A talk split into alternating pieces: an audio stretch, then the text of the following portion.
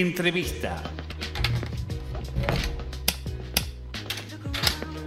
Charlas con los distintos referentes sociales, culturales y académicos.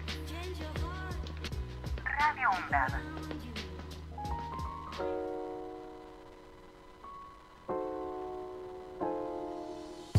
9 de la mañana, 32 minutos y como hoy es viernes, nos dedicamos un poquito a lo que tiene que ver con las disciplinas artísticas. Yo tengo el placer de charlar con un artista plástico, músico, docente, autor, investigador y también director teatral que tiene muchas cosas para contarnos y tengo el placer de presentarlo a Javier Margulis. Javier, muy buenos días. Axel Govendi te saluda. ¿Cómo estás? ¿Qué tal? Muy bien, buenos días Axel, ¿cómo van todos? Muy bien, muy bien. Bueno, estamos, eh, a ver, lo que vamos... Sí, decime. No, no, te, iba a decir, este, el mejor cierre. Eh, el mejor cierre, obra que eh, los viernes y los sábados se está presentando en 1080 Teatro, ¿verdad? Sí, señor. Bien, ¿nos contás un poquito de qué se trata esto? Te cuento un poquito de qué se trata. Dale. Eh, te, cuento un poquito de qué se trata la obra. Exacto. Este, la, obra cuenta cómo fue que el matrimonio Venturini, acosado por las deudas en plena pandemia, resuelve convertir su mercería fundida en una sala velatoria clandestina. Algo que unos cuantos debemos haber pensado en algún momento los que teníamos. Yo, yo tenía un teatro y decía, bueno, el negocio en este momento no sería evidentemente un teatro que no, negocio, este, sería mejor una, una, funeraria clandestina. Ese, ese chiste fue el origen de, de, esta obra. ¿sí? A partir de, la propuesta esta, ocurre en el espectáculo, cuando decide este matrimonio poner esta funeraria clandestina, empiezan a ocurrir una catarata de eventos que son muy sorprendentes, con diálogos muy hilarantes y una cantidad de situaciones que se suceden así de manera ininterrumpida, haciendo bastante difícil, yo diría casi imposible no reírse. Es un espectáculo para divertirse, para pasarla bien. Bien, bien. Es una comedia de humor negro, humor negro, este, bien argentina. Es una comedia bien nuestra. Yo te diría que obviamente eh, hay una distancia enorme a lo que es Esperando la carroza, pero mucha gente que la ha visto siente que tiene algún parentesco, sobre todo por los personajes que son el prototipo de el prototipo de la clase media argentina apolítica mm. eh, eh, que de, la, que no podemos reír porque no podemos reír de nosotros mismos no en el caso no por lo político pero pero pero esta clase media de, del no te metas y sálvese quien pueda ¿no? Mm, estas mm. dos cosas totalmente Bien, o sea... es un espectáculo para pasarla bien, para divertirse, pero no está exento de esta... De, esta reflexión, digamos, ¿no? Claro, sí, totalmente, totalmente. Bueno, ¿y la escribiste? ¿La escribiste en pandemia, justamente, a partir de esto? De que contabas la escribí, en, la escribí en plena pandemia. Yo creo que me salvó a mí escribirla en pandemia, porque porque a pesar de que no daba para reírse la situación, digamos, yo me inventé una situación para estar escribiendo en casa que me reía mucho, me divertía mucho. Y, y hacer catarsis, ¿no? Claro, sí. Claro, claro, sí, totalmente. con eso. Sí, claro, este, está muy bien. Con, las situaciones que, que, podían ocurrir con gente que no tiene ninguna experiencia en lo que es una funeraria, una funeraria clandestina, en plena pandemia, con un... Mm. Con, un, con una infección terrible, con un virus terrible que, que, que, que nos, que nos que es, mira, es, muy curioso la reflexión del público que lo está viendo, porque recuerdan cosas que nos habíamos olvidado, porque por, supuesto no nos olvidamos, pero digo, vos hace mucho que no hablas de que, te, de que cantabas el cumpleaños feliz tres veces cuando te lavabas las manos. Es cierto. Es cierto. Es cierto, ¿no? Sí, sí, Bueno, acá hay un personaje que dice que ridícula me siento en esta situación, en un velorio, cantando el feliz cumpleaños tres veces cuando me lavo las manos. Vos, sabés que me remitís a este, yo nací en un pueblo, ¿no? Y los pueblos era este, donde vos aprendías los mejores chistes este, de, de coso, eran en los velorios. ¿No? Porque claro, este, la gente se ponía a, contar chistes y pasaban la noche contando chistes, porque en aquellos momentos se velaban en las casas y entonces estaban toda la noche abiertos y entonces era el momento para que todo el mundo pudiera este, largar su humor, ¿no? vos sabés que acá que, eso sigue pasando, sigue existiendo. El velorio es el, el lugar en donde se cuentan chistes siempre, ¿no? Claro, claro. Este, creo, que, creo que tiene que ver con, con esto, con la catarsis necesaria que Sí, ante la muerte, ¿no? Claro, claro. ¿Eh? Ante la muerte, digo, este tema, este tema existencial, el sexo y la muerte son dos temas que evidentemente uno los aborda como puede, ¿no? Y en este caso la muerte me parece que tiene que ver precisamente esto con el humor y ponerlo. Que es un poco esto lo que estás presentando, ¿no? Ahora, este Javier, y, y, por ejemplo, la escribiste y la dirección, ¿cómo, la llevas? ¿Sos una, sos un director que respeta mucho lo que escribe o rompes con todo eso? A ver, yo tengo mi, digamos, mi especialidad como mm. director. El teatro que me caracteriza a mí es un, carácter, un, teatro en el que yo investigo y trabajo mucho acerca de la imagen, digamos.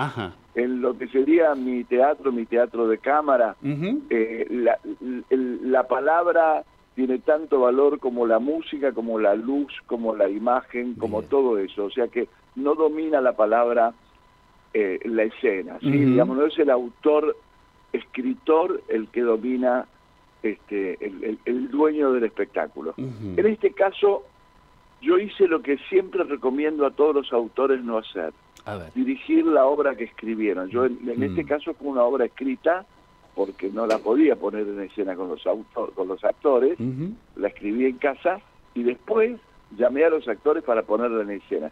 Y ahí me encontré con un conflicto enorme, porque yo creí que sabía la obra, pero yo sabía la obra escrita y yo tenía muchísima información de la obra, mm. que la tenía que plantear en el escenario y había que ponerla de alguna manera, porque si no, no sabían. El público que, vi, que veía eso no se iba a dar cuenta de lo que yo sí sabía, ¿me Claro, Me resultó muy difícil eso. Mira, me resultó muy difícil, eh, ensayé mucho más de lo que habitualmente se ensaya una obra de texto, porque me di cuenta que tenía que hacer un trabajo extra que se hace, que hago cuando hago un trabajo de texto, que es hacer un análisis del texto. Yo no lo había hecho cuando me puse a dirigir la obra. Yo ah, pensé que la sabía, que la conocía. Mira vos. Así que me resultó difícil esto, pero bueno. O sea, ¿Te encontraste eh, como un director como si hubieras tomado la obra de otro, digamos? ¿Puede, te, pasó más o menos eso? O... Mira, cuando, que cuando yo tomo la obra de otro, yo analizo la obra. Ah, bien, entiendo. Estudio la obra y la analizo. Yo en este caso no analicé la obra, porque como yo la había escrito, yo suponía que sabiéndola nada más, sí. ¿no? La, la, la, podía poner, pero no, no había hecho un análisis de la obra. Mm, mm. Analizarla significa determinar qué es lo más importante en cada situación, claro. como, como para, para ir llevando un hilo mm. de, atención del espectador, ¿no? totalmente. Eh, y no detenerse en cosas que frenan la acción, la acción necesaria para, para, para contar la historia, ¿no? Está claro, Había muchos detalles que a mí me encantaban, pero que mm. frenaban la acción. Ah, mira. Entonces, bueno, de eso me di cuenta poniendo la obra. Mm. Por suerte, yo tengo una sala en la que tengo mi propia sala, entonces no tengo dificultad para trabajar, para trabajar con la escenografía, horarios, etcétera. Entonces pude ensayar mucho, mucho, mucho y el resultado, por suerte, me conforma. Bien. Yo digo que si me conforma a mí, ya está, me quedo tranquilo porque soy un espectador muy exigente. Mm, este, así que le va a gustar a los espectadores. Y está pasando, ¿eh? Bien. Sos de esos directores que si se aburre con algo, digamos, empieza a trabajar eso para que eso no ocurra, ¿no? Más o menos. No, eh, eh, no, obvio, si, si, me, si me aburro con algo, sí, por supuesto, no, no, no, no puede existir eso. Claro. Mira, yo tengo, yo, con el trabajo que hago, con, con este trabajo de cámara que te hablaba, que son espectáculos como eh, el, Instante de Oro, Ritual de Comediantes, o el último, que fue el Experimento Damantal, que fue un espectáculo que estuvo en cartel durante 25 años, este, yo escribo en, en escena. Entonces, sé que el espectador, mantener al espectador sentado, el espectador de hoy, ¿sí? hay muchos artículos, hay, hay, hay investigadores que investigan acerca del espectador contemporáneo mm. en el teatro. Un, un tipo que tiene ojos ávidos de información permanente, nuestra vista está necesitando permanentemente información nueva y atractiva, porque si no, se distrae y piensa en otra cosa, deja de prestar atención. Sobre todo sentado, porque además, acordate que ahora que la gente va mucho menos al cine, uno interrumpe la serie, la película, se clica con el botoncito para ir al baño, para hacerse un mate, para tomar un café. Digo, tenés que mantener un espectador sentado durante una hora y media prestando atención. ¿Sí? Y que la pase bien. Claro. Claro. Porque, porque, no es que lo tenemos atado. la tiene que estar pasando bien. Entonces, bueno, se trata de eso. Claro. De ver cómo haces para que no se aburra. Hay una capacidad de resistencia del espectador este, que, que, yo la padezco a veces también, ¿no? Cuando voy a ver obras de teatro digo, uh, ya está, acá no, acá se frenó todo, se paró todo, ya pienso en otra cosa, ya no me enganché, ya, ya estoy, estoy conmigo de vuelta, ¿no? Está claro. Distraerme, ¿no?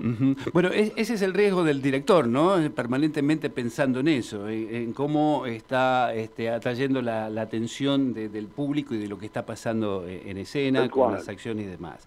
Eh, contame cómo fue el trabajo con los actores, Javier. Mira, fue muy cómodo, difícil al comienzo porque porque los actores me preguntaban cosas que yo no sabía. Me preguntaban a mí como director cosas que yo que tenía que responderlas como autor. Y el autor no las sabía, pero era necesidad de ellos porque es una comedia de entrada y salida de, puertas, ¿viste? Esas famosas comedias de puertas. Sí, sí, claro. Este, la que ocurre mucho fuera del escenario y, y, la gente tiene que darse cuenta de entender qué es lo que está ocurriendo allá afuera, ¿no?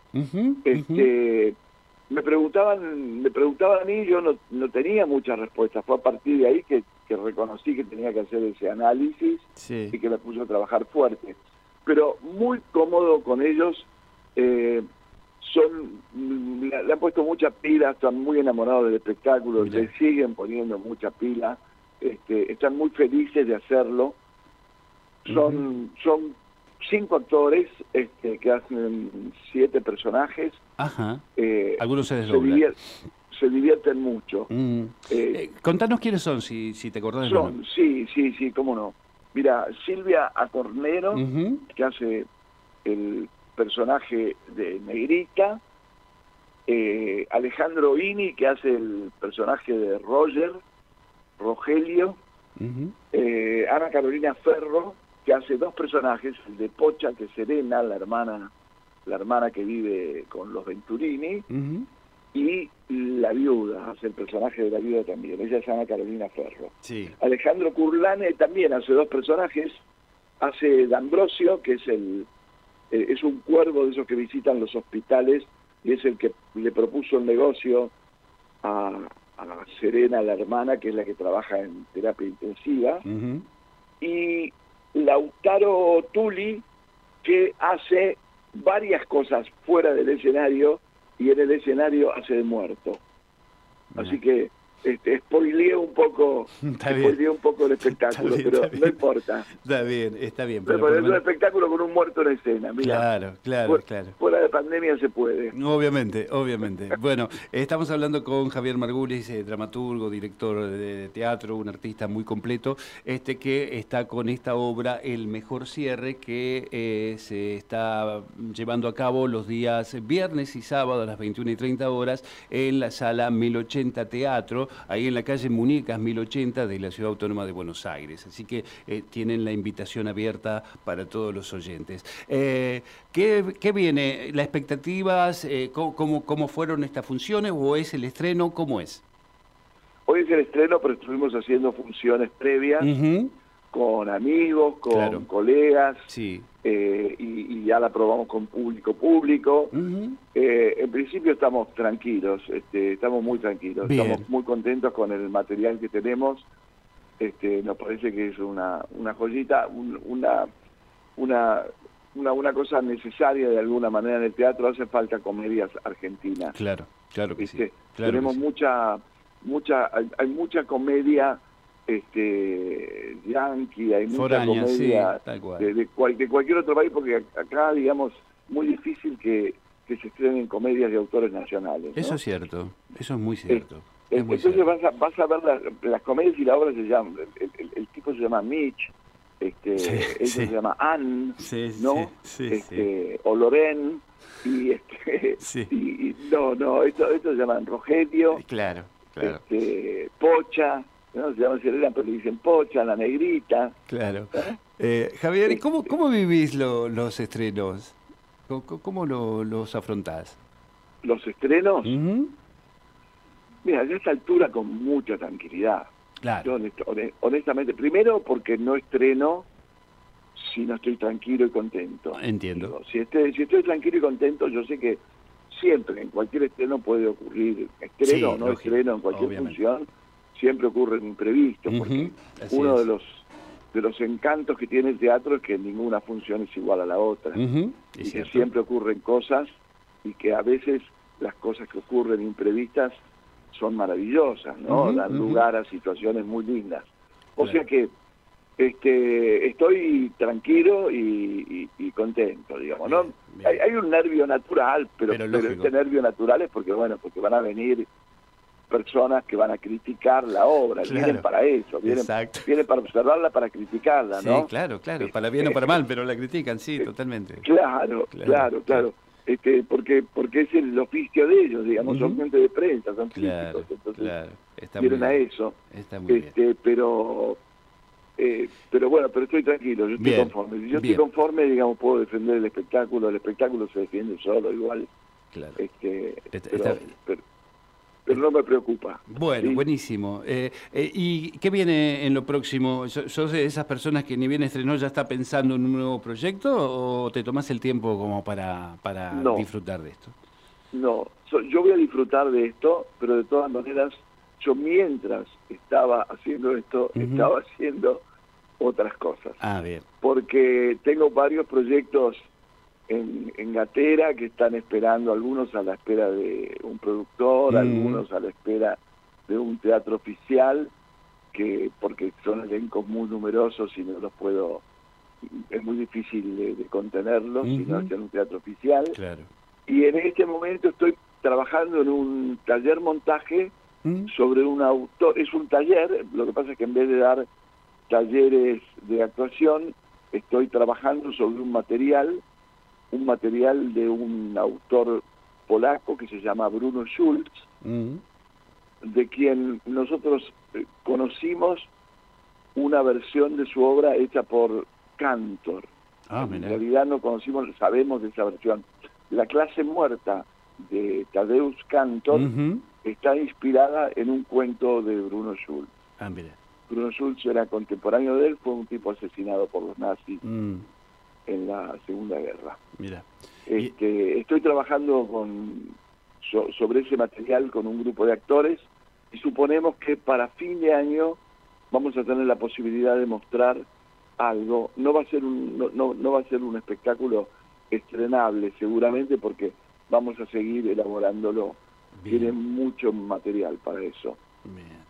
Así que como te digo, no, no, no, no, soy, soy muy inquieto, digamos. Me imagino, me, imagino que sí, me imagino que sí. Señores, están invitados al mejor cierre eh, los viernes y los sábados 21 y 30 horas en la sala 1080, Muñecas al 1080, justamente en la Ciudad Autónoma de Buenos Aires. No se pierdan esta obra de Javier Margulis, que ha tenido, bueno, hemos tenido el placer de charlar con él. Javier, eh, lamentablemente no tengo más tiempo, te agradezco mucho esta charla y bueno, yo prometo ir la semana que viene a ver la obra, así que este, este, bueno, nada, después comentaremos eh, cómo, fue. ¿eh? Me, encantaría. Yo te agradezco mucho a vos, a la universidad, a esta radio, este, y festejo, festejo que la tengan mm. y que la usen tan útilmente. Te mando un abrazo muy grande. Igualmente, Javier, eh, mucha, mucha mer para esta noche. Gracias, querido. Hasta luego. Abrazo grande.